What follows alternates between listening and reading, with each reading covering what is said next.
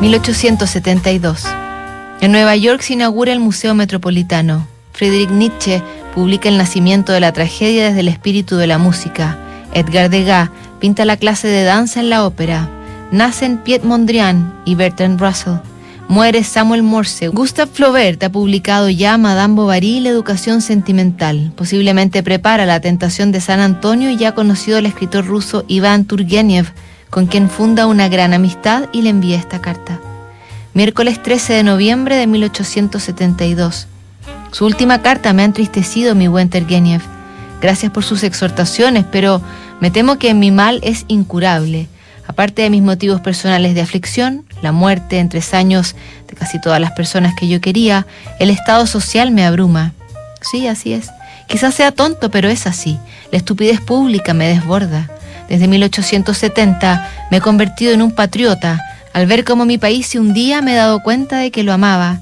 Rusia puede desmontar sus fusiles. No necesitamos de ella para que nuestro país muera. El desconcierto de la burguesía es tal que ni siquiera tiene el instinto de defenderse.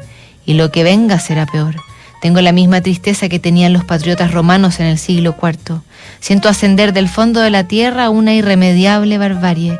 Espero haber reventado antes de que esa barbarie se lo haya llevado todo, pero mientras tanto no es muy divertido. Nunca los intereses del espíritu han importado menos.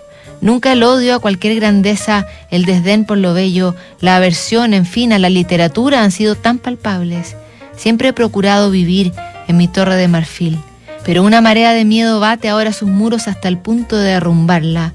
No se trata de política, sino del estado mental de Francia. ¿Ha leído la circular de Simón relativa a una reforma de la instrucción pública? El párrafo dedicado a los ejercicios corporales es más largo que el que se refiere a la literatura francesa todo un síntoma.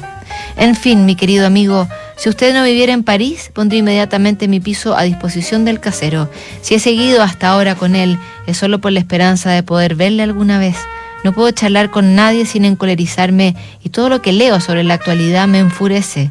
Estamos arreglados, lo que no me impide preparar un libro en que procuraré escupir bilis. Querría charlar con usted. Como ve, no me dejo ganar por el desaliento. Si no trabajara, acabaría arrojándome al río con una piedra al cuello. 1870 ha enloquecido a mucha gente, ha vuelto a muchas personas imbéciles. Procure soportar esa gota, mi pobre querido amigo, y cree en mi afecto. Su amigo, Flaubert. Serían amigos hasta el final, quizá el único que logró mantener el ruso que tuvo a menudo tensas relaciones con sus coterráneos Tolstoy y Dostoyevsky. Nunca se casó, más bien solitario Iván Turgenev considerado el más europeísta de los escritores rusos, murió tres años después que Flaubert, en 1883, y al pesar su cerebro descubrieron un inusual peso de más de dos kilos, más de medio kilo que el promedio. Seguimos revisando más cartas mañana, que en notables. ¿Sabes lo que es Inversiones sin Fronteras? Es lo que hacen cada día en MBI Inversiones, buscar en todo el mundo los mejores y más seguros retornos para sus clientes. Acércate a MBI Inversiones y mira el mundo sin fronteras.